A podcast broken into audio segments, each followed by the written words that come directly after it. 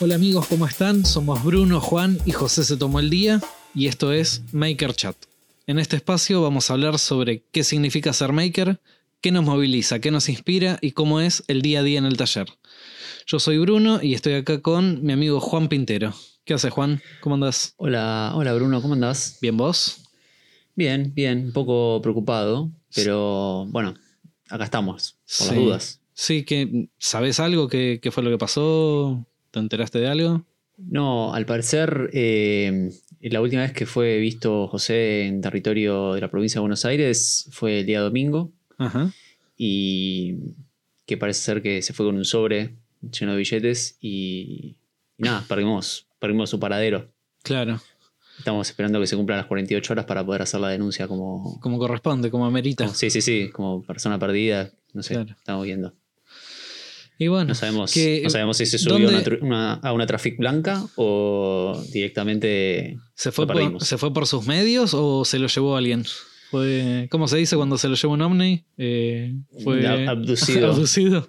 Según, según las malas lenguas de otros podcasts, eh, dicen que ese sobre llevaba la recaudación de De- los millones que recaudamos con el tema del, del episodio 100 y como ya fueron entregados, eh, Yo no sé, no sé si hacerle, no sé si hacerle buena fama o mala fama a otros podcasts, pero a veces tuvieron razón. eh, claro, eso por un lado, pero vos ponete a pensar que los que viajan en este podcast es José y el que viaja en el otro podcast suele ser Will.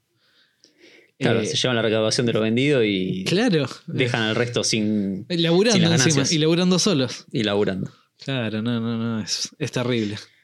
Bueno, acá estaremos esperando que José se conecte si se conecta. Y si no, bueno, estaremos nosotros dos. Así es. Nada, sabemos que no se conecta. en este momento, descorchando el whisky, Sí, no, sí, sí. no se va a conectar. Eh, Bueno, dicho eso, dicho eso eh, tenemos ese gran anuncio que hacer. El domingo primero de mayo, Día del Trabajador, acá en Argentina y en algunos países. El otro día me enteré que no es en todos los países el Día del Trabajador, el primero de mayo. Pero bueno, no importa. Pensé que era internacional. Bueno, la cuestión es que el día primero de mayo, a la tardecita noche, nos juntamos los tres a terminar de una vez por todas eh, el asunto de la edición limitada del episodio 100. Ujú. Estuvimos haciendo muchas bolsitas, eh, empaquetando los DVDs con Em- con empaquetar Absolutamente todos. Sí. se- y todos los stickers y toda la, la- la cuestión que venía con, con el Digipack que le llamábamos. Exacto. Así que. Y el lunes a la mañana fueron despachados los que tendrían que haber sido Es- despachados y guardados los que van a ser retirados en tienda, Claro. como dice. En tienda, exactamente. Así que ya, ya hubo varios que, que mostraron en historias el desempaquetado, mostraron los stickers. eh, ya hay eh, gente que escuchó el episodio 100. Exacto. Eh, Estaría bueno que- empezar a escuchar o, o recibir algún tipo de, de comentario al respecto. ¿no? También estaría bueno.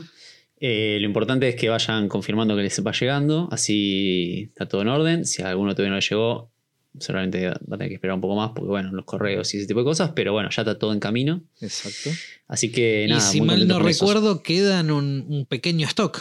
¿no? Queda todavía un pequeño stock. Si alguno todavía quiere hacerse de la edición limitada del sticker de Juan Pintero, que muy pocos lo van a tener. Claro. Este, más que nada para los que dudaban de si esto era real o no era real, están Claro. las fotos de que existir existen. Eh, sí, y que fueron distribuidos. Y también para dejarnos un poquito de ganancia a nosotros, porque ya José se la llevó toda. Claro, tal cual. Igualmente es comprado en la página de él, así que si hacen una Uh. compra y lo pagan a él, estando allá se compra otra cerveza. Estamos muy complicados. Exacto. Así que, bueno, nada, Bueno. Ese, ese anuncio correspondía hacerlo, porque ya con eso queda casi cerrado el tema de, del episodio 100. que Estamos muy contentos con eso, salió muy bien todo en general, poco con delay, pero nada, salió, lo que, que es importante. Bueno, muy bien. Eh, así que tu semana creo que arrancó el domingo, ¿verdad? Antes de, del empaquetado. En realidad arrancó antes, como toda semana. Ajá. La se- el fin de semana fue fin de semana de trabajo, porque estuve a contrarreloj eh, para terminar la cuna. La cuna se me hizo un proyecto muy largo. Un chicle. Y sí, al final ya era como terminarlo y entregarlo porque ya, ya no habrá más. Eh, son esos proyectos que después le, le empezás a ver detalles, empezás a, viste, ya los empezás a odiar un poco. Claro, los tenés que terminar 15 días antes para después ocuparte de los detalles. Claro, y aparte lo que me pasa ahora en el taller es que una vez que en este caso la cuna ocupaba toda la mesa de trabajo y yo no tengo más espacio que ese, Claro. a propósito, entonces, eh, nada, estaba ahí y no podía hacer otra cosa que no sea trabajar en la cuna. Claro, y ahora liberaste que, la claro, cola de entonces- impresión, la cola de producción. Entonces, eh, el sábado lo trabajé completo para terminar de hacer todo el tema de los cajones, el cambiador, lijar todo, encerar, hice un montón de cosas el sábado, un día recontraproductivo. Ujú. Y el domingo la entregué directamente. Tenía ahí una restricción de tiempo de dónde iba a estar mi hermana, después se mudaba, la fecha de nacimiento, había toda una cuestión ahí que tenía que ser sí o sí ese fin de semana. Claro. Así que, mm, nada, la entregué, después me fui al, al taller de, arroba, el taller de Nino, y me fui, hicimos todo lo del, lo del desempaquetado, lo del empaquetado. Empaquetado. Estamos sí. acostumbrados al desempaquetado, en este caso fue empaquetado. Exactamente. Y mm, nada, y por suerte, bueno, el lunes me lo tomé porque ya estaba, tipo, no quería más. Y después empecé ya un, un siguiente proyecto, eh, que va a ser una biblioteca toda en Petiriví. Y además también eh, muy contento porque se unió a mi taller una nueva robotina, una nueva impresora que tengo que estar ahí probando a ver qué, ¿Cómo se desempeña? cómo, sí, cómo funciona, cómo, no sé, estoy ahí como entre, entre aprendiendo y ya teniendo demasiadas impresoras para, como para decir sigo aprendiendo, ¿no? Claro. Pero, Pero por lo menos al tener más de una impresora ya tenés punto de comparación. tal cual, sí, Eso sí, sí, sí, ya esta, esta, digamos, es mi tercera impresora, segunda que tengo productiva en el taller, eh, una al lado de la otra. Así que muy contento porque también lo que me permitió esta impresora es medio probar, haber tenido en mis manos como tres de las cuatro impresoras eh, de entrada, se podría decir. Yo creo que está un pequeño escaloncito más arriba que las de entrada. Sí, pero digamos, hoy en el mercado son esas que... A eh, nivel precio, sí. eh, Claro, a eh, eso, iba. es- sí, es hay más chicas, pero... Hay más chicas, hay más económicas, todo, pero eh, por las prestaciones es relativamente accesible. Yo Y- tuve la Ender 3B2, Sí. Tuve la BQB1 Ajá, y ahora tengo la Magna 2 230. claro. y no sé cuál otra más, de alguna otra marca, la Artillery, una de esas, de esa Sí. marca, que no, nunca me acuerdo los modelos. Pero en general son esas cuatro, cinco que son las como las recomendables para arrancar y que tengas máquina para un tiempito largo. Exacto. Yo creo que la Magna 2230, al ser de doble extrusión, o sea, poder hacer impresiones a dos colores, por más de que sea eh, en un solo pico, en un solo hoten, Mm. eh, eso te da un pequeño escaloncito más que las otras que nombraste, Seguro. eh, Mm. por un tema de, de, de que, bueno, justamente podés... Sí, es una funcionalidad que todavía no, nunca, había, nunca había usado. Exacto. Este, Así que sí, bueno, estoy ahí como ayer la estuve armando. la verdad es que las máquinas me sorprendió porque esta es mi tercera impresora que armo y cada vez vienen más preensambladas y hay que poner a hacer menos cosas. Exacto. La primera me, había- me acuerdo me había parecido el manual como bastante complejo. Ajá. La Ender me había- tipo difícil de armar, entre comillas difícil, pero bueno, Sí, sí. con cierta dificultad, Con con, muchas muchas, piezas. muchas piezas, mucha bolsita de tornillo y con un manual bastante largo. Sí. Y este, el manual, tiene ocho pasos. Yo Y- no recuerdo haber visto el manual cuando armé la mía. Ah, sí, y aparte de eso, todos los cables, todas las puntas tienen etiquetas que dicen, bueno, esto es A claro. con A, B con B, C con C, el tornillo va acá, entra en un solo lugar. Y aparte tenés, no sé, ocho pares de tornillos, todos tienen distinto diámetro, todos tienen Entran distinto largo, cual. cada cual entra en su lugar y punto. sí, sí, sí. Sí, aplicando un poquito de sentido común, no hace falta ni siquiera ver el manual, Exacto. pero igual el manual es recortito. Ajá. Bueno, yo me, que- yo me acuerdo en su momento, en vez de ver el manual, eh, creo que el mismo día o el día anterior me vi un video de YouTube Bueno, eso a mí me pasó con la Ender, que, que, que el manual tres era- minutos. El manual era bueno en general, pero las fotos eran como medio confusas, viste que no, no, no, no terminaban de entender bien cómo tenía que poner las piezas, era mi primera impresora, entonces dije, Claro. esto tiene que estar en YouTube, explicado muy fácil, y me vi un video de un español que en 15 minutos te la tenías armada. Claro. Sí, tal cual, tal cual. Porque, por ejemplo, en la Ender tenés algo que en esta no tenía, que es tipo toda la parte del donde va el extrusor, el eje horizontal, Sí. y toda esa parte de poner la correa y de poner, de tensar la correa y Acá calibrar la altura, ya viene todo armado. Ya viene todo armado. O sea, si bien el extrusor te viene aparte, el soporte del extrusor viene puesto. Tal cual, y es muy fácil de poner, aparte. Pones el pero extrusor, dos tornillitos de atrás y quedó.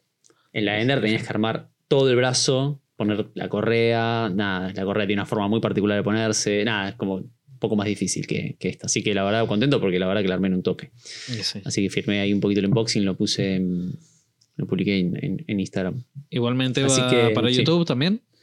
Sí, tengo pensado, estoy ahora ya empezando, ya filmé una parte, estoy pensando armar el video que creo que le va a servir a un montón de gente, espero, que, mm, que creo que es el video que me hubiese gustado ver a mí sobre básicamente por qué necesitas tener una impresora 3D en un taller de carpintería.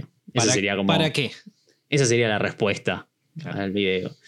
Eh, nada, la idea es hacer como un pantallazo general sobre qué significa tener, qué es una impresora 3D, cómo funciona mínimamente, qué materiales son, ¿Qué conocimientos Eh, mínimos se qué requieren? es, claro, de dónde conseguir los modelos, eh, qué, qué hacer si quiero diseñar uno, cuál es el workflow básico de tipo me bajo un modelo, lo paso por cura, lo imprimo, etcétera.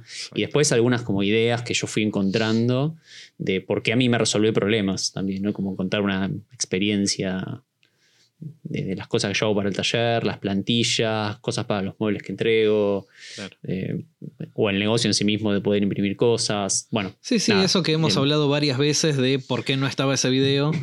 Tal cual. Este. Sí, pero más como orientado. Yo, ese video probablemente exista, pero más como orientado a, a la vida real de un taller de carpintería o de herrería, ponerle. Claro. Que me parece que es como el nicho en el que nosotros nos movemos y por eso está bueno. Sí, que nosotros no hacemos producción de 200 piezas iguales para vender la pieza y ya. O sea, cual, tal nosotros es para e- es un útil para meter en un mueble, para solucionar un problema, para generar una herramienta, o sea, es una herramienta que genera soluciones. Tal cual. Sí, a eso ahí lo quiero orientar. Así que nada, ya filmé toda una parte. Me falta filmar el final y ya. No sé si este fin de semana, pero el que viene probablemente ya esté en el éter. Así que esa fue mi. brevemente mi semana bastante agitada por lo que veo. Bueno, muy bien. Sí. ¿Vos qué andás? Yo eh, arranqué mi semana empaquetando eh, CDs. Eh, aunque suene reiterativo, bueno, arrancó Sí. ahí la, la cosa. Después, fuimos, fuimos a tu taller y vimos el super escritorio que te estás armando. exactamente, estoy con lo del tema del escritorio. que la idea era intentar terminarlo esta semana, pero me había olvidado de un video que tendría que haber sacado ese mismo domingo que estábamos juntos empaquetando. Tendría que haber subido un video y voy a ver si lo puedo eh, posponer, digamos, para este domingo o a más tardar en la próxima semana. Que, dicho sea de paso, también es de una impresora 3D. Ah, Este, sobre la, sobre la verdecita. Exactamente. Es Uf, Un- lindo caño ese. pequeño escalón más. O sea, en mi caso es la cuarta robotina que tengo. Claro. Eh, la primera me vino totalmente ensamblada, no tuve el, el problema de, del ensamble. Yo estaba plena pandemia, tenía cero idea de impresión 3D. El amigo Paulín me la mandó en un remis, ponele, puesta con el cinturón de seguridad de- del auto en, en la parte de atrás. Muy Paulín de eso. Exacto. Así como llegó la máquina, hicimos una videollamada y nada, ahí empecé. Posterior a eso, eh, me, me compré justamente esta que, que hablas vos, la Magna 2. Fue muy fácil pasar de... O sea, eh, el tema de tener, creo que la llaman rep rap, la- las que son así tipo armadas. Sí. Eh, esa, la verdad es que me trajo muchos líos, muchos quilombos, muchas cosas que yo, al no tener idea de- del mundo de impresión 3D, este, me fue bastante complicado porque a, a los dos días de estar usando la máquina ya se me había tapado el pico, me- se me había descalibrado una cosa. eh, pero ¿qué pasa? Todo eso me hizo aprender un montón. Son esas cosas que... a a conocer conocer la máquina. máquina. Mm. Exacto. Pero después cuando pasé a una máquina más comercial, me fue todo mucho más sencillo. Claro. Este. Así que bueno. eh, nada, yo te, te estuve diciendo. Creo que vas a estar muy conforme con esa máquina porque a mí la semana pasada o, o la otra recién tuve el primer, que de hecho vos cuando estuviste en el taller lo viste, el primer tapón grande Claro. de, de esa máquina y hace un año, o sea, yo me mudé en marzo del año anterior, o sea, hace 14, 15 meses que la máquina esa es la única que uso para imprimir, Sí. palo y palo, y hay veces que ni siquiera le calibraba la cama, ¿eh? Claro. o sea, eh, mugre, acerrín dando vuelta, todo, y la Sí, máquina sí, se yo la tengo, rebancó. esa, yo tengo esa misma experiencia con la anterior, con la BQ, que la verdad que 100% a- contento con esa máquina. claro. Más que nada por el tipo de uso que le damos nosotros, que no... Sí, sí, sí, pero yo mira que también le di palo y la verdad, nada, pero. No, pero justamente a- al uso me refiero no con, con la intensidad de, de uso y cantidad de horas de impresión que le podemos llegar a dar. Si bien yo la he puesto a imprimir, no sé, cuando estuve haciendo las cadenas para el CNC, Ah, el CNC. no acuerdo, si, mal 80 no recuerdo, si mal no recuerdo, eran 18 horas, una tirada de 8 eslabones y tuve que imprimir cerca de 90, 100 eslabones. Claro, eh, días y días. Claro, fueron 15 días que así como terminaba, iba, le ponía repetir, repetir, cambiaba filamento, repetir, repetir, repetir y se la bancó sin ningún problema. Después de 15 meses llegar a tener el primer problema con, la, con la impresora, creo que habla medianamente bien de la máquina. Sí, sí, ni hablar. Este, y ahora estoy haciendo el desempaquetado de la misma marca de, de Hellbot, también de doble extrusor, pero con doble Joten, o sea, con doble pico. Claro. Eh, nada, tiene un par de, de funciones ahí que están, están muy buenas, función espejo. Eso, claro. Eso no debe, eso no, no hace falta purga, no hace falta Exacto. nada. No, eh, Ahí viene, lo que imprime está dos bueno de, de la Magna 2 es que puedes imprimir a dos colores, pero como utiliza el mismo pico, va purgando y te crea una torre de purgado de, de filamento para justamente que salga limpio el filamento siguiente. Bueno, todo eso es un desperdicio. Claro, Este, y que- tiempo, sobre todo. Y tiempo, sí. Eh, los que la tienen más clara pueden hacer que esa torre de purgado sea, no sé, algo útil.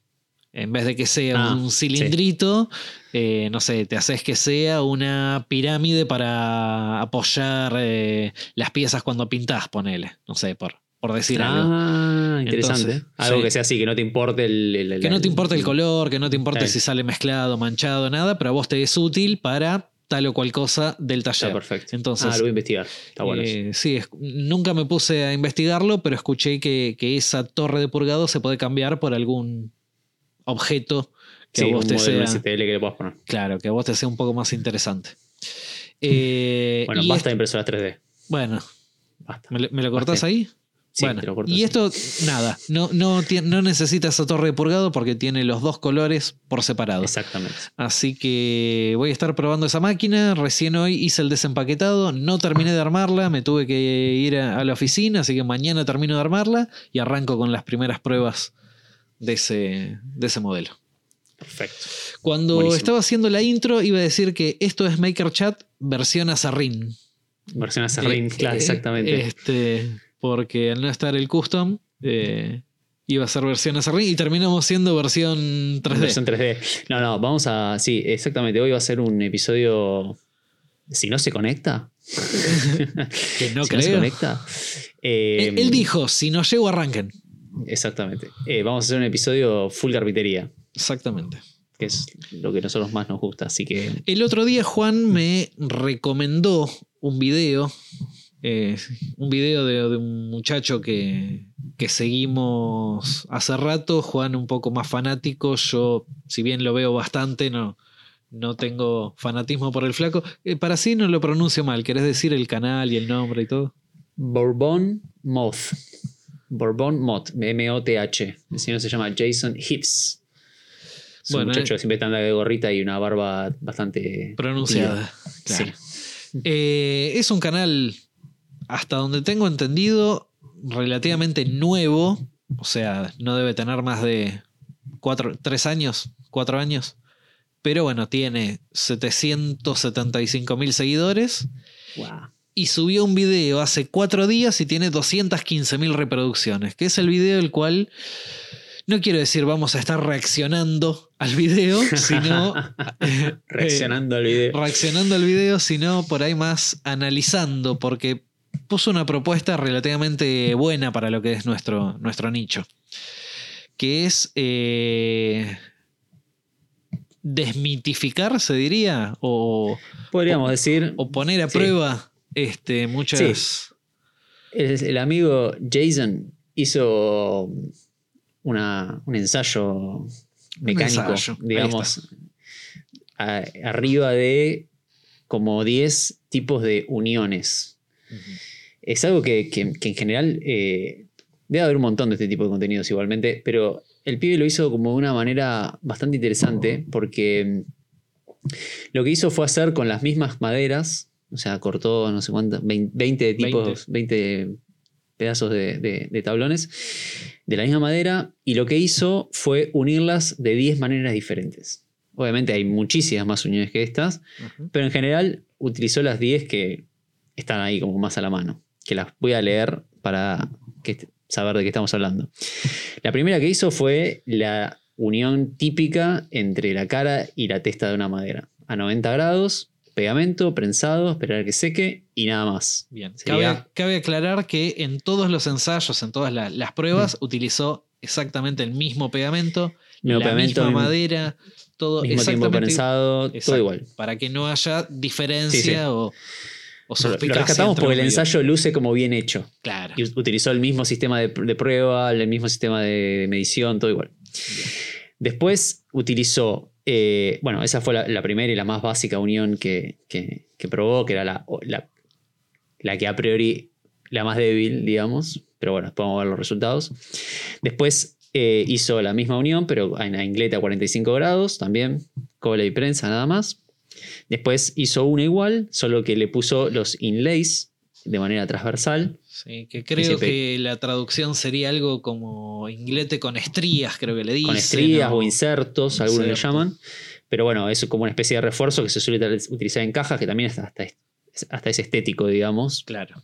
Yo lo he hecho solo de manera estética, no de Sí, refuerzo. Queda, queda divino. Sí. Después utilizó una unión a 90 grados, eh, pero le agregó tarugos pasantes Claro. con alguna varilla. No, me acuerdo qué madera era, pero era una madera dura, lo decía el video. Después utilizó una especie de galleta llamada Lamelo, de una marca llamada Lamelo, yo no lo conocía. Sí, la Melo es, eh, hasta donde tengo entendido, el inventor de la engalletadora. Ah, ok, bien, buen dato. Es bueno, utiliza un. El, sí, el- util- el top top de, las galletas. sí, sí, sí, perfecto. Sí, la máquina luce como una engalletadora, solo que lo que pone adentro son como dos medias galletas que tienen una especie de clip plástico que hace de prensa. O sea, una vez que se engancha, tiene prensa, dice ahí también cuántos kilos de prensado. De hecho, esa, esa no la prensa porque la- el fabricante dice que no hace falta prensar, así que lo deja así como está. O sea, le pone pegamento y esa, y esa, y esa galleta plástica con clip, vamos a llamarle. Habría que no es investigar una- si no se puede imprimir en 3D. Claro, No porque no es, no es una galleta como la que conocemos nosotros, la, el biscuit común, digamos, que es así de terciado. Pero bueno, Prensado. u- nada más. Sí, utilizó esa- ese tipo de galletas. Después utilizó la, la, la dominó de Festool, la que todos deseamos. Ajá. Después eh, hizo un finger joint, Ajá. Clásico finger joint.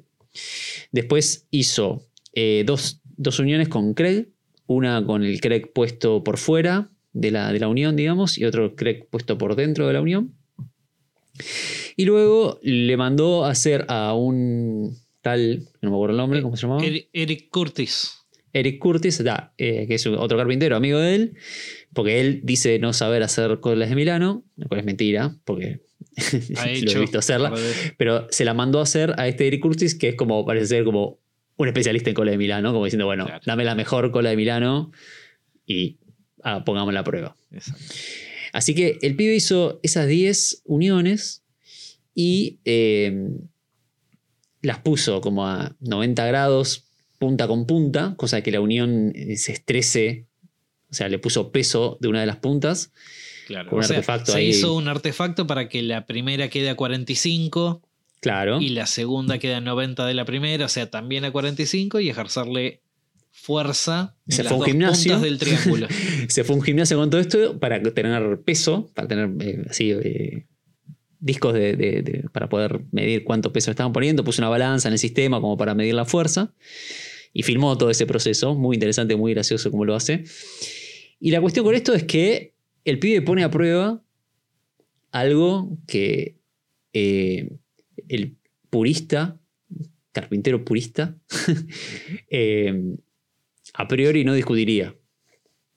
¿No? Que es las unidades de madera clásicas versus las que traen Las cosas. Sí, las traen cosas con herraje. Ya vamos a poner, vamos a poner herraje como concepto.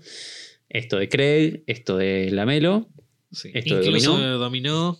Dominó, podríamos estar ahí en el medio, digamos. Es como Sí, una especie es como de un- tarugo distinto. Claro. O sea, el dominó y el, y el tarugo pasante son primos, digamos. Pero el, tipo, el pibe se pone a prueba en eso. Es decir, mira, yo acá tengo la mejor cola de Milano y la voy a destruir porque puedo. Lo cual ya ahí todo bien. No me importa cuánto peso le tenga que poner arriba, hasta que se rompa, dale que va. Exactamente. Y eso creo que el debate de este episodio eh, eh, va, por, va por ese lado, que es cuánto de lo que hacemos en carpintería o en, en cualquier cosa, pero digo, vamos a hablar de carpintería, tiene sentido. ¿no? Digo, ¿cu- ¿cuánto estamos haciendo de más muchas Claro. veces sin saberlo? Sin poder ¿Cómo es la este palabra que utilizan? El pibe habla de que los carpinteros solemos hacer, en inglés se dicen over engineer, que es una frase de, de hacer sobre ingeniería en las cosas. Claro. En general, cuando vos le haces sobre ingeniería a algo, es como que estás haciendo demasiado para el problema que estás tratando de resolver. Yo hace un rato te daba el ejemplo de hace varios años atrás. Un amigo me pide que le haga un, el típico rack para LCD. Este. Sí, era LCD o plasma, no me acuerdo, fue, fue hace varios años. Y en las especificaciones de la tele, creo que pesaba algo así como 17 kilos. Le terminé colgando el panel con 8 tirafondos a la pared que, no sé, creo que él podía acostarse a, a dormir Claro. ahí arriba y se... Podía colgar se- la maca paraguaya y no iba a pasar nada. Y simplemente tenía que soportar los 20 kilos de la tele más el peso de, de la tabla y, y no mucho más. Y sin embargo, muchas veces nos, nos pasamos de, de, no sé, o, o por miedo a que se rompa o, o- o por qué. Pero solemos hacer Sí, ese tipo de Eh, sobreingeniería. Es, es una, es una gran pregunta en realidad, porque a mí me suele pasar, sobre todo cuando veo eh, canales americanos, norteamericanos, que, que hacen mucho ensamble de muebles y cosas, incluso hechas con, así, con plywood, con lo que nosotros conocemos como terciado, ese tipo de material, o sea, lo que nosotros haríamos con aglomerado o MDF, digamos, yo siempre lo hago el paralelismo que para mí, cuando utilizan eso, para mí es que están usando enchapado de sobre De. MDF, supongamos, sí. Claro. Y siempre hacen, viste, las unidades las hacen con rabbits, que son como esos rebajes en las puntas para poder tener mejor superficie de encolado. Eh, utilizan a veces un montón de ensambles que incluso mi ídolo máximo, Sean Boyd, que utiliza dominó y le pone dominó a cada cosa todo. que tiene que unir. Exacto. Ya hasta a veces... Es como tipo- mucho. sí, sí, sí, es como... Yo, yo te, he te hecho. estás pasando, te estás pasando, Sean. He hecho alguna que otra vez ese, ese laburo eh, en una época cuando el, el amigo Ale Moré eh, vivía por estas latitudes. Eh, no sé, me acuerdo uno, por ejemplo, el, el banco de trabajo de José. Están todas las cajoneras hechas con ese tipo de, de unión. claro. Lo único que noté, más allá de, de la resistencia, porque ponete a pensar que según el sistema constructivo que vos utilices, podés desviar el peso hacia los parantes para que los tornillos no hagan tanta fuerza, ponele, y no sé qué. Eh, lo único que noté que el escuadrado del mueble era mucho más Era sencillo. más fácil, claro, más fácil de por hacer. tema de que entraba ahí en el Rabbit y, y punto. Este, pero más allá de eso no, no noté una gran diferencia. Me imagino que deben haber tipos de muebles los cuales vos requerís justamente más fuerza, pero por ejemplo una bajo mesada de, de, de una cocina. Eh, Exactamente, exactamente. Hay veces que... yo creo que ese Ah, tipo de mm. unión, ese mueble no lo requiere. Y yendo incluso a algo mucho más básico, sin entrar en ensamble ni nada de ese tipo de cosas, que es tipo, por, de mínima es la cantidad de tornillos que ponemos. En un mueble así, así, que vos decís, "Pues esto lo pongo con tornillo y ya, Claro. sin ningún tipo de, de glamour. Claro, Digo, bueno, hay que ponerle, hay- habría que ponerle cinco tornillos ahí o con dos estaba joya. claro. Ponele tres. ¿Para qué los últimos dos? En cada unión le pusiste dos de más, por ahí te gastaste, más allá de- del tema costo, este, por ahí te gastaste 40, 50 tornillos Es de más. costo, es tiempo, es estética a veces. Claro, Si vos tenés que hacer, no sé, por si falso tarugo, bueno, son cinco agujeros en vez de tres, no sé. claro. por ponerle una estética. Pa- Para, hablar sobre, sobre lo más básico, que en este caso sería el pegamento con unión a 90 grados entre la cara y la testa de una madera, que es la unión más, más básica de todas. Estoy pensando Creo- que en las uniones no hizo la unión de tornillo pasante común y corriente. Común, tal cual, sí. No, ¿Eh? no hizo esa, tal cual. Sí, o con clavos, poner no sé, refuerzo. O sea, clavo, clavo derecho, clavo oblicuo, Claro. eh, un Eh, a tornillo. a traición, como sí. lo llaman.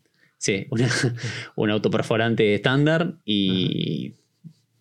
Nada, bueno, esas no las hizo porque me parece que allá mucho no se hace ese tipo. O sea, no sé, yo lo, lo veo en los canales que veo así Sí, habitualmente no, no se utiliza. de Estados Unidos, no, no usan mucho el tornillo como, como elemento. Claro. Sí, O sea, sí, acá está, no sé, creo. No, no, no lo tengo visto. Usa- Usan más ensambles, incluso en materiales que quizás a priori no necesitan. Mucho más eh, el ensamble eh, encolado y clavos. Claro, yo veo en los canales que suelo ver, no sé, tiene que un mueble tiene un parante y le suelen hacer el rabbit, una especie de, de cola de Milano pasante por el mueble y lo, Lo y lo meten por ensamblan así. Claro. Sí, sí, sí. Pero bueno. La cuestión con esto es que mm, lo que me pareció interesante es justamente hablar de, de- de ese como esa división que hay entre los carpinteros, esa, que, esa arena en la que marcas una línea y unos están de un lado y otros están del otro, en la que acá en Argentina se le suele decir, ahora se le suele decir la grieta Ajá. entre unos y otros. que es esto de, de- de analizar con pruebas científicas, molé entre 1800 millones de comillas, con un ensayo hecho por un carpintero, mejor dicho, eh, cuánto es necesario y cuánto no, sobre todo cuando hacemos ensambles. En este caso, el ensamble parece ser como de una especie de cajón, en el que Sí, la esquina un ser. cajón. Podría ser tranquilamente. ¿Y dónde nos posicionamos con respecto a eso? ¿no? Porque yo a vos te tengo como una persona que entre todas estas opciones, estas 10 opciones, hubieses barajado solo una, hasta dos te diría, pero una que hubiese sido hacerlo con Craig y ya. Eh, depende lo que sea. Te podría Digo, decir Si se puede, una, dos y hasta tres, ponele. Creo que mucho más de ahí no, no me muevo. Este, según el producto que sea, ¿no? Según el. el- siempre buscando la mejor opción para el mejor sea, lugar, buscando. jugando estética, Si con- me, hablas, si me hablas de cajón, tengo una sola. que es Craig. Y ya. Exacto. Es Craig porque eh, por el tipo de, de, de- de ensamble que solemos hacer, la manera que construimos los cajones, que, o sea, yo sé que vos lo haces de la misma manera y, y muchos otros lo entiendo que Sí. también. Es el Si tema usas, de... si usas Craig, es la forma, de hecho. Claro. eh, en este caso, según el ensayo, sería Craig puesto de forma exterior a la unión. Exterior, exactamente. Este, porque nada, siempre decimos lo mismo. En la parte de atrás del cajón tenés que sacar el cajón para ver las perforaciones Craig. Y en la parte de adelante va justamente la tapa.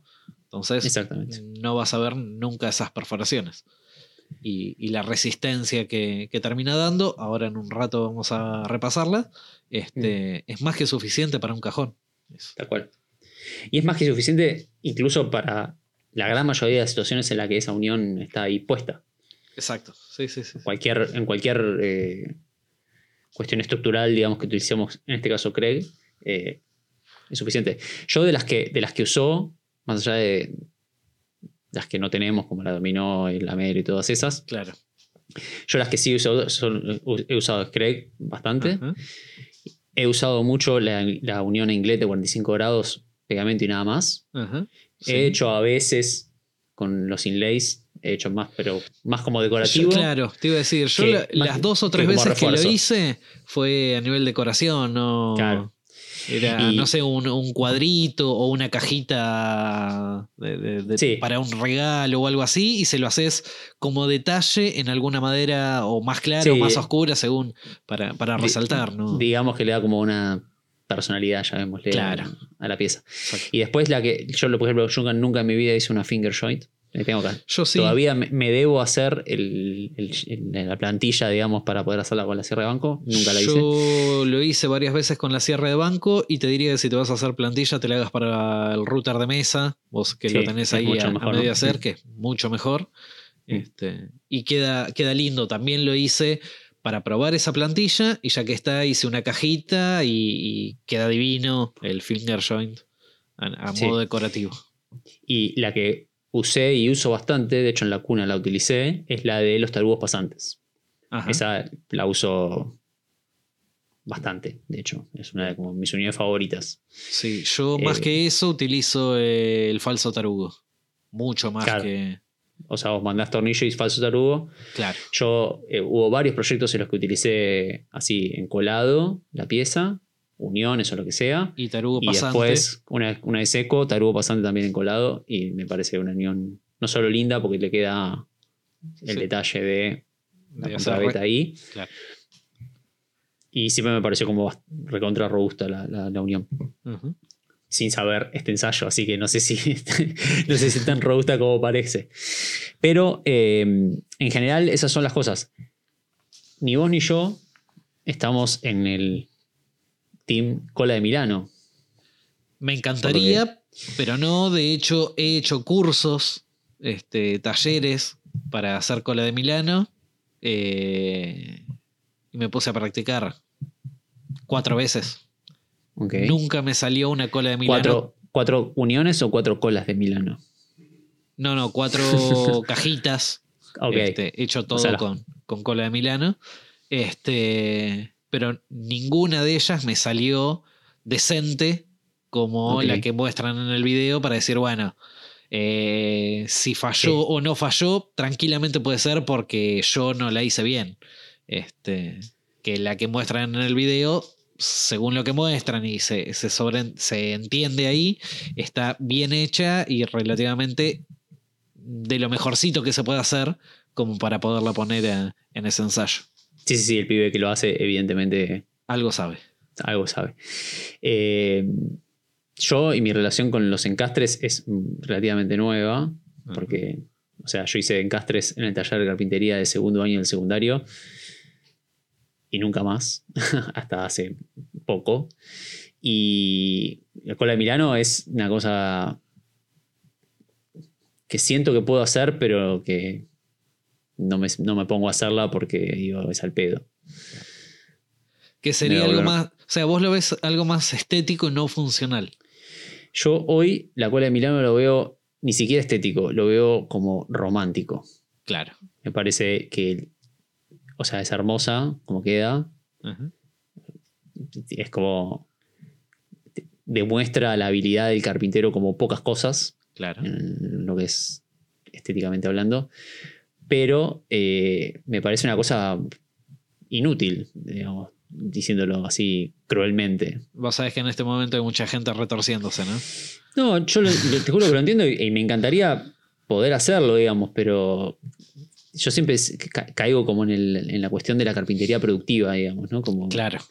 Porque en lo romántico, o sea, yo lo veo a Elías Maximiliano, nuestro amigo uruguayo, que hace poco hizo un cajón oculto que tenía 55 colas de Milano para unir una maderita Claro. y, y las hizo todas y está perfecto, y está buenísimo lo que hizo. Pero digo, eso, no hay Yo, persona en el planeta Tierra que te lo pague. claro, yo o sea, entiendo como que. carpintería productiva, eso No va. es. No va. No. Ahora, como carpintería romántica, Sí, o como, o manuales, como práctica, tomarlo como ejercicio. sí, sí, sí, como decir, eso lo voy a hacer con la Milano, ¿por qué? Porque puedo y lo voy a hacer y lo voy a resolver y y nadie me va a frenar, está buenísimo. No, yo no en ningún momento digo, esa, es una mierda. No, no, está buenísimo. O tampoco descarto el día de mañana contar con el tiempo para decir, bueno, me voy a poner a practicar Sí. esto. Sí, el tiempo, la habilidad, las, las herramientas, las plantillas. Digo, la escuela de Milano, yo lo veo mucho también a nuestro amigo eh, Cat Moses, ¿cómo es el nombre? Sí, Jonathan. Jonathan, que tiene esas plantillas con imanes y Yo te muestra tengo- cómo hacerlas. yo tengo Claro, una de digo, esas. esas plantillas con el serrucho japonés y qué sé yo, y luce como que las puedes hacer mucho más rápido y preciso. Luce como, vamos en la vida real. A mí, Pero- usando esas plantillas y todo, no me han salido como el gran Jonathan. Claro. Bueno, Este, Pero a lo que voy es que hay un montón de como de ayudas que los carpinteros viejos también las usaban, digamos todo. Pero eh, la cuestión con eso es que como que requiere de un montón de, de- de destreza, que está buenísimo, pero nadie, va- nadie, ni el carpintero más rápido del universo puede decir que tarda menos en hacer un cajón con cola de Milano que con Craig. Claro. Sí, Y a los fines prácticos y reales de la resistencia de, la- de los materiales, que ahora vamos a ver cómo, cómo es que todas estas uniones ranquearon en temas de peso y de, y de resistencia. eh, no sé si tiene sentido hacer un cajón Claro. con la Milano solo por la estética. Si es solo Yo- por la estética, está genial. Yo creo que esto eh, se vuelca mucho a un gran debate que se ha dado mil veces, yo lo, lo he visto mil veces, en, eh, sobre todo en, gru- en grupos de Facebook y ese tipo de cosas, de que lo de antes siempre era mejor que lo de ahora. Este, que lo nuevo no sirve, que, estas nuevas cosas, estas nuevas tecnologías, eh, que, que lo de antes siempre era mejor. Me acuerdo que eh, en una de esas estaban discutiendo, ¿no? Que lo de antes, que lo de antes, que lo de antes. Y le digo, mira, te hago una consulta. O sea, esto lo estamos debatiendo por Facebook, no estamos en una ronda de mate. O sea, estamos en una ronda de mate y vos me discutís que lo de antes era mejor y me lo estás discutiendo sentado en el living de tu casa con un celular en la mano este, mediante una red social. Entonces, evidentemente la tecnología ayuda un montón y así como te ayuda a comunicarte, también te puede ayudar en el trabajo. En algún momento, eh, el taladro atornillador era nueva tecnología. En algún momento, no sé, el, el tornillo fue una nueva tecnología. En algún momento hasta el clavo, hasta el martillo. Sí, dejó de ser una piedra y pasó a ser un instrumento, una, una Y herramienta. probablemente el, el que- el que, el que usaba tornillos, eh, perdón, el que usaba clavos, eh, miraba al que usaba tornillos como, ah, esto Exacto. hace las cosas con las cosas modernas. Claro, este moderno, esa, eso Sí. es como, como un clavo, pero con. con Está claro que con hilo. igual no quiero, no quiero quedar como un necio, ¿no? Pero está claro que el que gusta de hacer colas de Milano y le encanta hacerlo y le gusta cómo queda y reniega de todo lo otro, está todos más que recontra bien y Ca- Cada cual, cada cual todo, hace de su- cola. respeto a quien... Cada cual hace de su cola un Milano. Tal cual. O sea, mis respetos al que las tiene tiempo, ganas y le pagan para poder hacerlo. Exacto. Eh, Genial. Ojalá puedan sostenerlo toda la vida. eh, mi mayor deseo. No, un poco el análisis también está en, según los resultados que arroja este muchacho al final del video, ver eh, estética, tiempo y, y productividad. Si vos lo vas a Tal llevar a modo comercial, no sé, un, un claro ejemplo que a mí me lo han dicho varias veces es que yo los cajones los suelo hacer siempre con el fondo ranurado. Sí. Y en más de una oportunidad termino ranurando ya por costumbre y de repente el cajón tiene 6 centímetros, 7 centímetros de alto. El cajón ranurado soporta mucho más peso que el cajón clavado desde abajo, o sea, el fondo Sí. clavado desde abajo. Ahora, en 6 centímetros de profundidad, ¿cuánto peso le podés llegar a cargar al cajón como para que sea necesaria esa ranura? Y es más, yo hago el cajón de 6 centímetros y le estoy descontando un centímetro de profundidad de capacidad Claro. del cajón para hacerlo ranurado. Nada. Claro. Lo, lo he Sí. hablado mil veces, sé que, sé que es así y nada, para mí un cajón va con fondo ranurado porque ya tengo una metodología de trabajo, ya me acostumbré, me resulta sencillo y, y lo hago. Como decís vos, de necio, incluso. Sí, sí, sí, porque así es. De hecho, el otro día la de los cajones de la cuna fueron ranurados en tu honor. Y seguramente que va a llevar pañales y ropa Ah, de bebé sí, que pesa eh, nada. Una, una, sí, una, una sábana y no mucho más. Sí, sí, sí. Tal cual. Sí. Eh, nada, es igual siempre interesante porque pienso también, justo recién que, que- dije eso, ese descargo sobre la gente que hace cola de Milano, eh, es muy siempre interesante también porque eh, los muebles que hoy ya tienen 100 años y fueron todos construidos con ensamble, muchas veces esas colas de Milano ya el, el adhesivo que se utilizó en esa época ya directamente no existe porque Y- se fue degradando con la humedad, con el paso del tiempo. Y la fuerza mecánica sigue siendo por. Y hay muebles que siguen ahí estoicos sin ningún tipo de adhesivo y están ahí todavía. No quiero decir mal, pero hace unos años había salido una noticia que en Japón estaban desarmando una casa Muy probable. que había sido armada, como si te dijera, hacía 80 años y no tenía. Toda encastrada, no tenía una, Sí. una gota de pegamento, no sí, tenía un clavo, no tenía nada. Sí, tengo entendido que todos los templos eh, en Japón están. Pará, porque la, porque la noticia era que la persona que había comprado el terreno la quería tipo demoler y vino otra persona y le dijo yo te compro la casa. La desarmamos, me la llevo y la armo en otro lado. La armo, claro. E- Era una cosa Sí. así. Bueno, eso igual es del lado oriental del mundo que tienen otra noción y otra paciencia y, otro, y otra noción del paso del tiempo. Otra es, es, Sí, es algo es que- otra vida. Sí, es algo que nosotros ni siquiera podemos concebir. O sea, lo- todo lo oriental es. eh, no entra dentro de nuestra lógica de, de consumo y de, del- paso del tiempo, incluso, ¿no? ni siquiera de consumo, Claro. de cómo nosotros aprovechamos el tiempo en esta vida. Pero bueno, es, ya es otro debate. Eh, volvamos a lo nuestro, nuestros encastres occidentales y sucios. Eh, podemos decir, eh, más allá de que ya sabemos el resultado, podemos decir que es obvio que el encastre, que no es el encastre, de la testa de una madera contra la cara de la madera, solo pegado, con, pega- con el mejor pegamento del universo, ese fue prensado el, con las mejores prensas del universo. no ese sirve fue el para puesto nada. número 10. Lo decimos, Número ya, 10, o ya arrancamos. Sí, ese es, podemos ya descartarlo como esto no sirve para nada, no lo usen porque Yo tengo anotado incluso acá, el muchacho da el, el ¿Cuánto peso resisten? Claro, en qué punto de, de bueno, quiebre. el, puesto, no- el puesto número 10 entonces es para esa unión con So- solo pegamento de Sí. cara y testa. Cara y, Y resiste. testa que resiste 60 libras, que equivalen a 27 kilos. Perfecto. Eh, que según para lo que sea, Es suficiente. hasta sí, puede sí, llegar a ser suficiente. Pará, vamos a hacer un, un asterisco, un disclaimer de algo que yo leí en los comentarios del video, que me parece interesante también tenerlo acá arriba de la mesa, que es que el test de, de estas uniones eh, fue hecho en un, esto que, que- que describíamos recién, que era una unión a 45 grados, con el peso desde arriba, eh, como una fuerza muy, muy puntual, y que muchas de estas uniones no fueron pensadas ni creadas para resistir Soportar la atracción, digamos, de ese lado. Exactamente, es una prueba como medio arbitraria. Probablemente, por los comentarios y todo lo, lo que dijo el pibe, probablemente haga la misma prueba desde ejerciendo otras fuerzas como tirar o empujar o, bueno, hacer Sí, twist. O sea, sería Hacer, poner a prueba estas mismas 10 uniones las mismas 10 o en más otro. en otro tipo de escenario.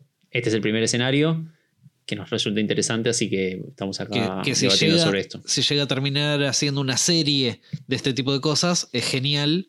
Claro, porque... Porque- después del quinto ensayo, de la quinta prueba distinta, bueno, podrás determinar que una es mejor que otra para cada escenario. En este caso, es una prueba de torsión, llamémosle. Sí, ¿Cuál sería muy- presión Sí, Pre- presión sobre las dos partes externas de una unión. de un triángulo. Claro. ser. Sí, cuyo vértice en cuestión está la unión. Es la unión a, a probar. Eh, probablemente lo posteemos en Instagram, así que. Sí, o, o se puede dejar incluso el enlace al video, lógicamente, Sí, o ya con la, con la descripción que estuvimos dando de- del canal y eso van. Va a, estar todo, va a estar todo publicado para los que lo quieran ver. Bueno, Exacto. vamos, ya cerramos este paréntesis. Vamos, entonces. Eh, el Puesto puesto número número 10, nueve. entonces es, es el, el obvio, que es Sí. este el de. Al, momento que está prensando el pibe, ya te spoilea que sí. era obvio. Entonces, después de ahí para arriba ya es un territorio medio incierto porque a priori, a mí cuando me empezaba a describir todas las, las, las uniones que iba a hacer, para mí la de la unión a 45 grados solo con pegamento también me parecía como, que iba a seguir los Prácticamente pasos. igual. Pará, Sí. podemos hacer el mismo juego que hace él en el video. Si querés en este momento, podés anotarte en una listita. No, yo, yo ya, ya- ya sé el resultado. Yo, el- no, no, no, quiero- a, a- a los oyentes le digo. Ah, que, ok. que- que los oyentes, pausa. claro, podrían poner pausa y hacerse la listita de Sí. las uniones que mencionamos, a ver cuál es el ranking que uno le pondría según sus creencias, ¿no? Claro, ahí va. Este, si yo le- yo pausa, pifié hagan ese ejercicio. Yo lo hice Sí, sí, y yo también, yo también. Yo también, yo también. A priori, para mí, la, la, la, la 9, digamos, iba a ser la de 45 grados. Ujú. Y no lo es. Y no lo es. Y también le ponían muchísimas más fichas a, Algunas Polo Milano. otras. Claro. Le ponía muchas fichas al finger joint. Y no me acuerdo cuatro más. Le ponía fichas. Pero Bueno, bueno, no importa. vamos al número 9. Eh, lamelo o eh, galletas. Que Galletas. es el. Nada, eh, él en vez de, como explicaste vos, en vez de utilizar la galleta prensada que, que hacemos nosotros, es como una engalletadora que hace un corte medio distinto, se meten los dos clips y se engancha. Pero bueno, eh, a nivel de, de, de unión, Resistencia. de resistencia, se podría decir que es algo similar a, a la ¿Cuántos kilos resiste? Eh, este ya pasó a 70 libras, que equivale aproximadamente a 32 kilos. Ok. El tema con la galleta, ¿no? Porque la galleta luce como una cosa, como un refuerzo, y no lo es. No, de hecho, La engalletadora es solo para alinear. de hecho, bueno, es, es un poco el debate que siempre hubo sobre la engalletadora. Este, como dije antes, es eh, la empresa, digamos, que, que creó el sistema de galletas, eh, la Melio, no sé, creo que se, se pronuncia, eh, que está pensada para alinear. Cuando vos tenés que, que alinear tablones o algo así, quien hace la fuerza del entablonado es el pegamento. Esto Claro. lo que te ayuda es a no tener que poner la típica tablita o el fierro que solemos poner arriba para mantener alineada la cara de, de referencia. Claro. Este, e incluso si todas las tablas no tienen exactamente el mismo espesor y vos utilizás una cara de referencia, esa te queda alineada y la otra despareja. Claro. O sea, su función es alinear. es alinear bueno. y, no, y no trae ningún tipo de refuerzo.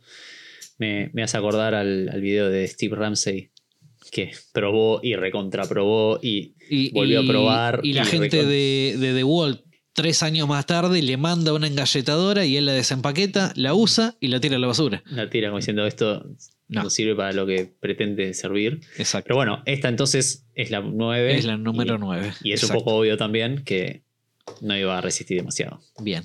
La que me dolió es la número 8. 8, contame. Número 8, eh, Festul Domino. Oh, Festul Domino. Festul Domino yo le ponía. eh, la línea bonita de, de- de- de las uniones que. o sea, la que todos queremos. la que todos queremos. Eh, puesto número 8, 100 libras. 45 kilos. O sea, el doble que si no tuviese nada. Eh, claro, de 27 a 45 kilos. Bien. Este, pero yo le hacía escalando un poquito más arriba. Vos la Bien. hubieses puesto en el puesto número 3-4, digamos. Claro. O sea, del 5 pa- de la mitad para arriba seguro. Ok. Este, y no. Bueno, Pues- primer- puesto número primer- 8 y me, me decepcionó. Primer sorpresa. Claro. Está bien que él en un momento aclara que los dominó que utiliza son cortitos y todo por el, el espesor de la madera que estaba Está bien. usando. Pero bueno, eh, Usa el dominó correcto. el correcto para el que dice la marca que tenés que usar para Tal ese cual. espesor de la madera. Así Entonces, que na- nada que decir. es el que corresponde y quedó en el puesto número 8. Primer sorpresa, podemos decir. Primer sorpresa para, para mí. Ahora no quiero la dominó. Yo sí. Yo sí. Hay ciertas cosas que, que, que igualmente me gustaría tenerla. Que mientras tanto me vengo arreglando con la engalletadora y sé que no es lo mismo. Tal cual, sí. Así que bueno. Bueno, puesto número 7. Craig, puesto con los tornillos de la cara, suponiendo que es un cajón, de la cara interior del Interior. cajón. ¿Bien? La unión que haríamos en, el, en la cajonera más que en el cajón. Exacto. Para que no se vean los tornillos, Es- usamos de lado adentro. Exacto, que no se vean des- desde afuera, en la tapa Claro. o en el lateral de la, de la cajonera. Eh, esa unión es el puesto número 7. Soporta 110 libras, aproximadamente 10 kilos. Eh, 50 kilos, perdón. 50 kilos. 110 libras, 50 kilos. Vos que sos el chico Craig, entiendo que hay una forma eh, interior y exterior, como estamos viendo acá. Ajá. Y hay veces que se utiliza una u otra según mm, criterios más bien estéticos. Exacto, sí, se suele usar O sea, es- más a nivel estético, pero a nivel eh, resistencia. eh, ¿Cómo te puedo Es- decir? Es un es poco por- lo que hablabas vos hace un rato con respecto a los clavos. No es lo mismo poner un clavo Derecho en, que en la misma, en la misma dirección que se va a ejercer la fuerza, que cuando vos Mm. ejercés la fuerza, el clavo se va a salir, que Sí. cuando vos metés, como se dice, un- dos clavos a traición, que es cuando los Claro. pones eh, en diagonal, eh, cuando le ejerzas fuerza, no, o uno o el otro te lo va a trabar y eh, hacia arriba, digamos, no va a ir porque están los dos en diagonal. Algo similar pasa con el tornillo Craig porque justamente está puesto en diagonal. O sea, vos Claro. lo pones en diagonal y ejercés la fuerza hacia su lado más recto, sería. Claro, sí, sí, sí. El, el- el lado que te permitiría abrir. Claro, entonces Y de hay un esa- lado que, te lo, que, que si vos abrís. te lo va a trabar más. fuerza, claro. Exacto. Bueno, eh, Que eso el- no depende, o sea, de- no depende si está eh, interior o exterior, sino es más bien por la fuerza que va a ejercer el, el mue- el mueble o lo que vayamos a armar. Exacto. Ok, Sí, sí, perfecto. Que, O sea, no eh, hay, no hay un lado correcto a eso. No, no, no, se puede utilizar de, de los dos lados, suponiendo que a vos la parte eh, estética eh, en algo en particular no te, inter- no te interesa, probablemente estaría bueno que tengas en cuenta hacia qué lado el tornillo va a trabar de forma más cruzada Claro. y ahí se supone que va a ser más fuerza. Se supone no, está en este Sí, ensayo sí. está demostrado Está probado que sí. que, es totalmente distinta la, la resistencia de uno y de otro. Bien, Así entonces, que, puesto número bueno. 7, Craig puesto Interior. de forma interior. perfecto. Bueno, puesto número 6. Pará, el CREP puesto de forma interior en este, en este ensayo, en esta prueba, de la forma que está diseñado, tiene cierta lógica que sea débil. Claro. Porque sí, está sí, a sí. favor, o sea, la, la posición del tornillo está a favor de que abra A más. favor de que se salga. Exacto. Perfecto. Bueno, ya dije 110 libras, 50 kilos. O sea que es una sorpresa que ese, ese CREP que está diseñado para abrirse Ajá. resista más incluso. 10 libras más que el dominó. Exactamente. 40 libras más que el Amelio y casi el doble Infinitas más que el común. que el común. Bien. Bueno, en 6. Con la misma fuerza, exactamente igual, 110 libras y 50 kilos, se posiciona los tarugos pasantes. Ok, bien. Eh, por lo que se ve, no sé si lo, lo dice en algún momento en el video, pero serían unos tarugos de 10 milímetros, más Sí, o menos. Sí, seguramente. Más sí. o menos. Sí, por el espesor de la madera. Claro, que es 10. entiendo que, que debe ir por ahí. Este, tres tarugos pasantes le pone, madera dura, como dijiste vos, eh, la misma fuerza, eh, 110 Todo. libras. Bien. O sea, bastante resistente. Sí, sí, sí, para hacer una unión relativamente simple. eh, es igual que la número 10 y poniéndole los tarugos se va al doble de, Claro. de resistencia. Bueno, ahí estamos en el 6. Eh, nos vamos a una pausa en este momento y... Bueno, Puesto número eh, 5. ¿lo decís vos o lo digo yo? Me da cosa. Yo no tengo, no tengo acá la lista de Ah, los- no tenés el- el- la planilla. Bueno, No. puesto número 5. Exactamente lo mismo. 110 libras, 50 kilos. Cola de Milano. Mira, ahí tenés. Hasta acá llegó. Hasta acá llegó. Hasta aquí llegó mi amor, dijo. Bien. Eh, Sí.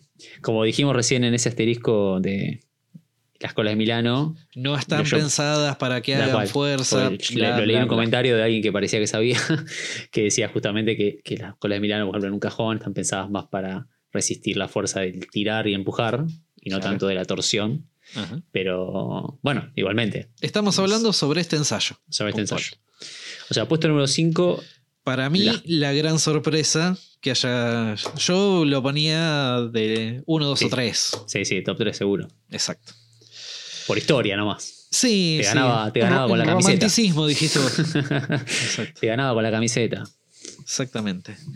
Bueno, Bueno, a- cola de Milano. ahí out, tenemos cinco. tres que llegaron a 110 libras. Y ahí ya pasamos a 170 libras. Ahí ya tenemos un saltito bastante O grande. sea, pará. Cola de Milano. Cola de Tarugos Milano, pasante. tarugos pasantes y Craig ¿Qué? interior Interior 110. soportan lo mismo, 50 Perfecto. kilos o 110 libras. Perfecto. Y ahí ya saltamos a 170 libras, Wow. que es, eh, o 77 kilos me da la equivalencia, Mm. eh, que es el Craig exterior. Ok. O sea, del interior al exterior pasamos de 110 a 170, un tercio más. Claro. Y es, digamos, en este ensayo, la manera correcta de poner Craig.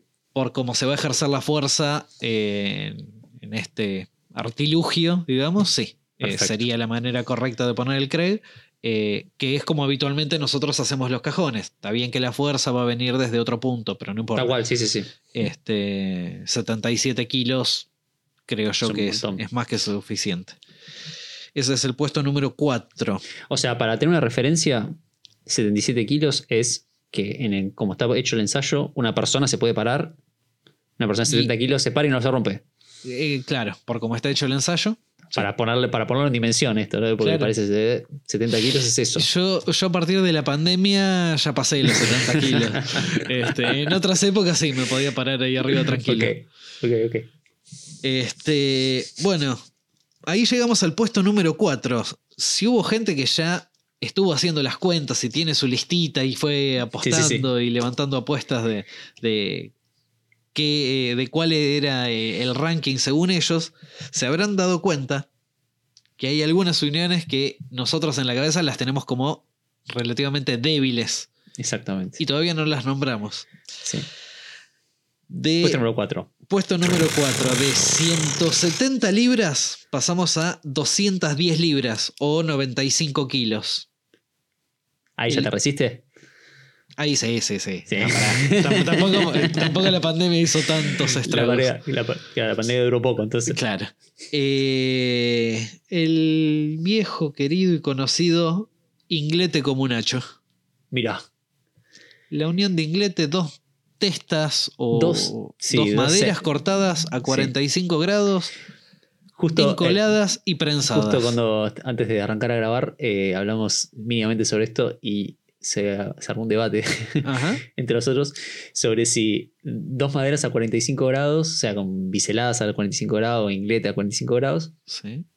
si la unión entre eso es la unión entre dos testas Para mí o no. entre dos caras para mí o tampoco. entre dos híbridos entre Claro. cara y testa, Para mí es, o es un- solo una unión que tiene mucha más superficie. No, para mí pierde un poco la particularidad. ¿Viste el- la típica explicación de la madera? Por ejemplo, agarrando un manojo de sorbetes. Sí, Bueno, si vos el sorbete eh, lo, lo individualizás, digamos, tenés solamente un circulito, un perímetro donde eh, se aplica el pegamento. Si eso lo cortás a 45 grados, como que tenés mucha más superficie de apoyo, pero tampoco llega a ser el plano de una cara. de una cara, claro. Exacto. Este, lógicamente nunca va a soportar el peso de la misma manera como cara con cara. Claro, eso te iba a decir, en este ensayo, porque no se puede por, por la lógica del ensayo, pero cara con cara no En, resiste toneladas si quiere. en teoría debería Claro. de resistir. O sea, si nosotros nos ponemos a pensar que de 60 libras cara y testa pasás a 210 libras con simplemente los dos cortes a inglete, es una Sí, diferencia. es, es abismal. ¿Qué, qué tenés por 3.2, 3.3 Claro. que multiplicas Sí, sí, sí. La, la fuerza? Sí, Eh, sin, sin agregar nada, es solo haciendo No, no, el corte no, a no. 45 en vez de 90. Corte 45 grados, eh, no sé si lo dijimos o no. Todo el ensayo está hecho con Titebond 2. Sí, Este, para, mismo para prensado, haya- mismo sí. prensado, prensa, mismo tiempo de secado y a la prueba. Sí. Este, Ahí ya saltaste a 210 libras. Muy interesante, muy interesante porque eh, ese, no sé, uno cuando hace, por decirte, el marco para un cuadro, eh, mucha gente le pone refuerzos atrás, Clavos. O sea, clavos. le haces el eh, inglete, metes el clavo a traición. algunos. A Sí, sí, sí. traición sería y después eh, con un punzón o algo metes el clavito, enmasillás, lo que sea, pero metes el clavo para reforzar, según este eh, test, el, el puesto número 3 de, de la Claro. fuerza de. eh, a partir de ahora ya creo que no, no sería necesario. No tiene ninguna lógica hacer otra cosa que no sea solo encolar y prensar. Claro, se te cae el cuadro, pesa menos de 95 kilos, no se debería de, No se debería de, romper. de abrir esa unión. Está bien, con la gravedad, nada, ahí entran otros cálculos, ¿no? sí. Pero. eh, Vamos con Pero el po- 2. Podemos decir entonces que esa unión es como muy resistente. Ya está, es- de, ya está. de hecho, eh, creo que en el video el pibe lo dice. Si nosotros hiciéramos una silla con una unión que en la pata está así a 45 grados y solamente lo encolamos, debería de resistir.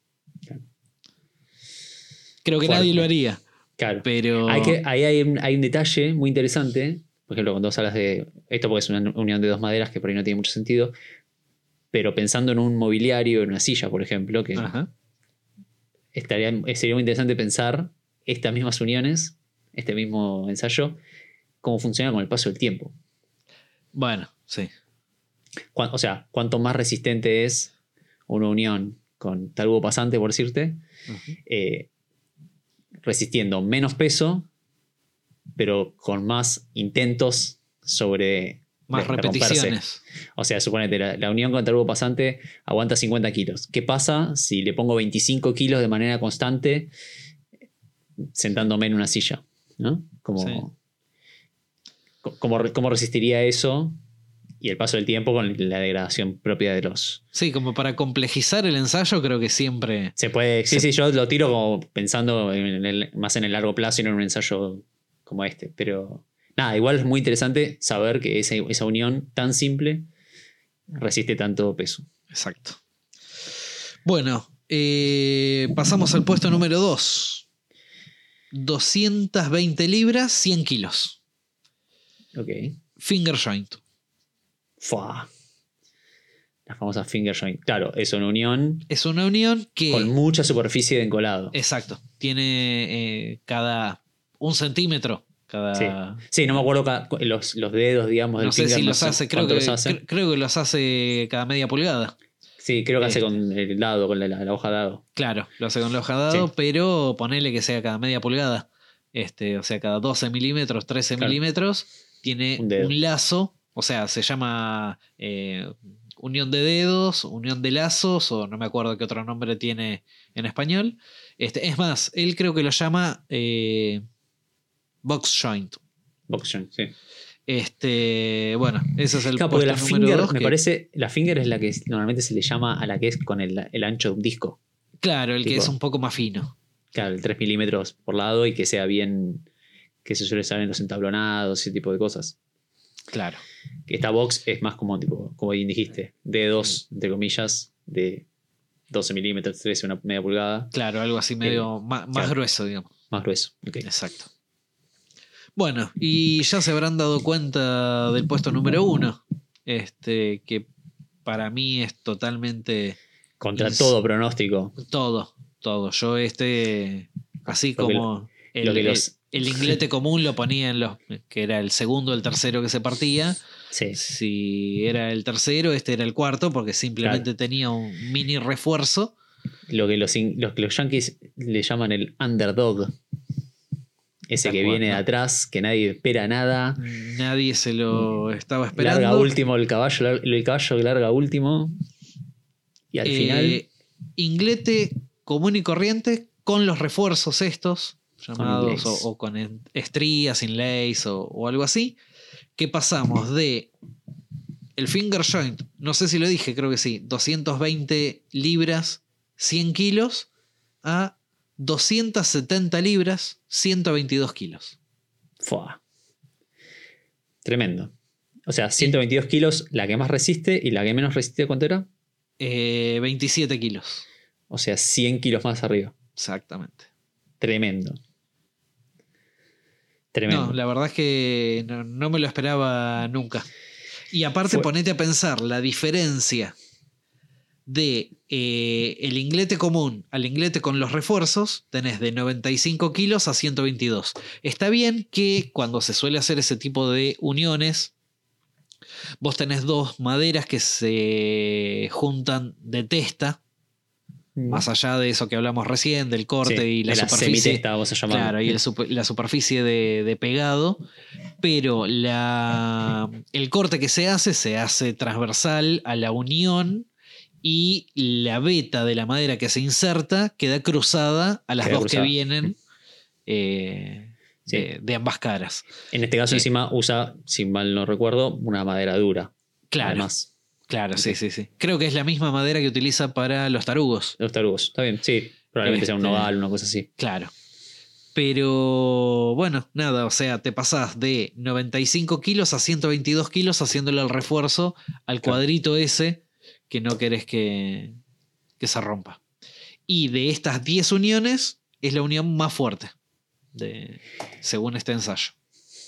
Tremendo. Sí, la verdad. Yo que- le, había puesto, yo le había puesto mis apuestas a la cola de Mirano, le había puesto mis apuestas a el fest, a la, al dominó, dominó, sí. y le había puesto Yo el finger joint mis- lo había puesto también Sí, dentro de, los joint. primeros tres. Sí, el finger joint yo siempre, siempre le tengo como, nunca lo hice la verdad, pero mm, siempre le, le tengo como respeto y resistencia por una cuestión de la cantidad de superficie de adhesivo Exacto. que tiene, digamos. Exacto. Mm, Y según el pegamento que eh, utilices, muchas veces el pegamento es mucho más duro y resistente que la misma fibra de la madera. Sí, es lo que siempre hablamos con el, con- siempre hablamos con el PUR. Claro. De que una vez que pegó, es más factible que se te rompa la madera que que se te rompa la unión. Exacto. Eh, Sí, sí. En este caso pasa algo parecido, que es como la unión es, es tan fuerte que, que Es quizás, más probable que eh, se quiebre la madera al lado de la unión y no que se despegue la unión. eh, no me acuerdo qué madera utiliza para hacer el ensayo, pero debe ser eso que usan ellos, que creo que es el fresno, que es como para una bastante, ma- madera bastante común ahí, creo. Sí. No lo noté White. Oak, no sé, bueno, no importa, es una madera que es bastante común verla ahí. Eh, no sé, por decirte, quizás usan lo que para acá sería el eucalipto o el paraíso o, Sí. o Sí, algún algo- tipo de pino, no sé. Un Algo ensayo barato. estándar, digamos. Claro, en, ningún, en ninguno de los ensayos se rompe la madera, siempre se rompe la unión. Eh, Creo que sí, no, no, no- creo no- que sí. No tengo el recuerdo de que se haya roto la unión. No, si no se rompió la unión en la. Perdón, no se rompió la madera en el último ensayo, no se rompió ninguna. No, en el que sí se arrancaron es en la escuela de Milano. Ah, eso sí, eso sí, sí. No, no, digo romperse la madera antes que la unión. Ah, no, no, no. Siempre es en, en el, Siempre rompe primero la unión. O sea, es una madera relativamente dura. el punto crítico, digamos. Claro. Creo que justamente el mecanismo que él arma es para que la fuerza siempre vaya a ese punto. Al ¿no? punto, claro, sí.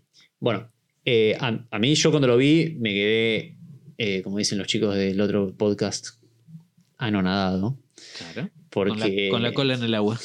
claro, con el anonadado. Porque, nada, no, no esperaba el resultado, claramente no esperaba ese resultado y me cambió muchísimo la, la forma de, de- de ver algunas cosas en el tema de uniones, ¿no? Como esto de, primero la sobreingeniería que solemos hacer y después que la Festool no sirve para nada. Esa fue mi decepción. sí, sí, sí. Creo que es lo que me llevo. Es como tipo, oh, Festool. Claro. Decir que no está auspiciado, ¿no? El, Claro, el pero- ensayo, por suerte. Eh, nada, Pero sí, eso una, como- una como herramienta que deseamos hace no sé cuánto tiempo y de repente que, que en la tercera unión se, Sí. se esté quebrando. Eh, Eh, igual, de nuevo, el ensayo debería ser más complejo. No es que no la quiero, ¿eh? no la quiero para hacer uniones así. claro, si voy a armar una silla con una pata puesta de esa manera, no lo voy a usar, pero Eh, para mil cosas porque más. sí, después es como que tiene toda la pinta de ser una herramienta precisa y útil como pocas. Ajá. Pero nada, interesante todo el, todo el ensayo. Eh, interesante esto de poner arriba sobre la mesa todo lo que tiene que Sí, ver yo con creo que esto, esto arranca con una pequeña serie de, bueno, dejémonos de joder y vamos a desmitificar Sí. lo que siempre decimos. No, porque esta unión es mejor, la otra es mejor, la otra es mejor. Bueno, dale, empecemos a poner la prueba. Y, Ojalá, ojalá lo genial. continúe. Sí, ojalá lo continúe con otros tipos de, de- de pruebas así de, de otros casos, así de, como hablamos recién, en un cajón, bueno, hacer un, con un malacate y empezar a tirar sobre la, sobre la unión y, y veamos qué pasa con Claro. todas estas. Terminá de hacer el cajón y Claro. aplicale fuerza. Claro, tal cual, Eh, es un cajón, aplicarle fuerza en el medio con un malacate, con un medidor de fuerza y ver hasta dónde rompe. Exacto. Ese sería como A el ver si rompe ensayo. la madera, si rompe la unión, cuál. Quizás se en ese caso, claro, quizás en ese caso la cola de Milano es puesto número uno y la de 45 grados con, Sí, con inlays la es puesto número 6, claro. Claro, 6, 7. Sí. Y la Craig rompe al toque, no sé, ando a saber. Sí, sí, sí. Puede, puede ser tranquilamente que cambie eh, de forma rotunda. No sé si los tarugos están puestos de forma transversal a donde vos estás haciendo el tire, probablemente tenga mucha más fuerza. Tal cual. Eh, Sí, casi a la altura de una cola de Milano sería en ese caso. Porque estás atravesando la fibra con. Con otra. Sí. Sí. en vez de que sea de la misma madera, es con otra madera. La, do- la dominó cumpliría una función similar. Sí, probablemente lo- el, el Cambia los resultados resultado por completo. cambie, cambie en absoluto. Así que eh, desde acá nuestro amigo Jason, eh, cuando publiquemos este episodio, lo- se lo voy a mandar, no para que lo escuche, porque probablemente no entienda nada. eh, sí, no sé. Vaya uno a saber. Pero se lo voy a, se le, voy, le voy a escribir y le voy a decir que, que- que- que charlamos sobre el tema y le voy a insistir porque uno más, una insistencia más no le va, Claro. no le va a faltar. Para que justamente para ese ensayo, para también sacar conclusiones desde, desde otro lado, ¿no? Me parecía como interesante. Sí, sí, la próxima vez que José se vaya de vacaciones tocamos ese otro video Ahí y, y listo. Ahí va, ahí va, ahí va. ahí que, que nos dé tema este Ahí Jason. está, ahí va. Qué grande Jason. Exacto. Bueno, Brunito, eh, interesante todo, la verdad. Sí, a sí, mí me, la, me- la verdad, uno de esos gustó. episodios nerdeados nerdeados, que, nerdeados. que tanto nos gusta. Y como para cerrar también, le vamos a dejar la recomendación correspondiente, que es lo que hace este pibe, eh, Bourbon, Jason. Eh, la verdad que tiene unos videos, eh, yo que lo, lo sigo bastante y soy como medio fan, eh, tiene una serie de videos muy interesante que es tips que actualmente usás, sería. Es como las cosas que actualmente usas en carpintería, como medio, como diciéndote, todas estas cosas ya las debes estar usando y son tips de carpintería, básicamente. Pero dichos desde el lado de tipo, ¿cómo puede ser que no uses esto? Si es tan obvio y tan básico que están ahí, son todos tips que son increíbles, increíbles. Y tiene una forma, justo lo hablamos recién, tiene una forma como muy eh, graciosa. Sí, tiene De- un de- humor, Sí, eh, un timing. Sí, no sé si es humor, es como una forma de, de hacer sus contenidos muy pausado, como medio ácido, eh, con un timing como recontra anti-YouTube, que es todo Claro. al palo y todo cortado, y chabón es como que se toma, entra, mira la cámara, se queda unos segundos, habla re pausado, y después se va, después vuelve de nuevo, es como, tiene una- una- un ritmo, como hablábamos en el episodio, en el episodio anterior, un ritmo como muy extraño, pero es muy gracioso, entonces te lleva a querer verlo. La verdad que es, un, que es un muy buen canal de carpintería, explica y muestra un montón de cosas. sí. Hace poco estuvo haciendo un barco, una canoa, que hace así como proyectos raros y después hace proyectos de carpintería clásica como, como hacemos nosotros. Sí, una mesita de luz que creo que Sí. tiene un video de. eh, no sé, sería algo así de cómo complicarla con una mesita de luz. Tal cual, sí, sí, sí, como hacerla más difícil de lo que el Eh, proyecto de necesitaba. Lo que realmente era. Sí, sí, sí. Así que. Así que recomendado al amigo Jason desde acá. Eh, gracias por hacer este ensayo, gracias por abrirnos los ojos. Y nada, eso. Espero que, que- que les haya gustado, que les haya servido. Y, Nada, dura nada el video, o sea, se te pasa en un sí, pedo. son veinte y pico de minutos, pero está, está muy bien, está muy bien. Si, si te interesa el tema, es. Sí, se deja ver y es muy hasta es gracioso te diría, verlo. Está bueno. Exactamente. Bueno, Bueno, eh, en este momento es cuando. Pará, no, ya no se va a conectar, ¿no? Al final no. Y ya estamos es bastante entrada la noche, viste que José a la noche. Claro, ya, Tiende- ya nos vamos arrimando a la tranquera. Sí, sí, Ah. sí, tiende, tiende a quedarse dormido, así que. Bah, mejor, Se lo- ya no lo esperamos. no lo se lo mandamos después el link por Sí. Spotify para que lo escuche. Tal cual. Después le, le decimos que, que lo escuche a través de Spotify, que le ponga estrellitas si es que no se las puso, que eso nos ayudaría muchísimo a que otras personas que interesen sobre asuntos que tengan que ver con herramientas y todo lo que lo rodea nos encuentren. Y si no, también lo podría lo puede José buscar escuchar por YouTube, ¿no? YouTube, sí, suscribirse, darle la campanita y todas esas cosas que, Si todavía no lo hizo José. mucho. Sí, José y, sí. y muchos y otros quien que, sea. que tengan Pero bueno, en este caso se lo vamos a pasar a José, que seguramente, como lo hace, no lo escucha, así que esta vez lo va a tener que escuchar, así que O quedarse con la duda. exactamente. Así que, Bueno, así que amigos, eh, esta es la parte en que él diría algo así como, bueno amigos, esto fue Maker Chat, nosotros somos Bruno, Juan y José. Y en este espacio hablamos sobre qué significa ser maker, qué nos moviliza, qué nos inspira y cómo es el día a día en el taller. Gracias por estar ahí y compartir este momento con nosotros. Nos vemos la semana que viene nos vemos la semana que viene. con José presente. Con José Paz. Adiós. Chau.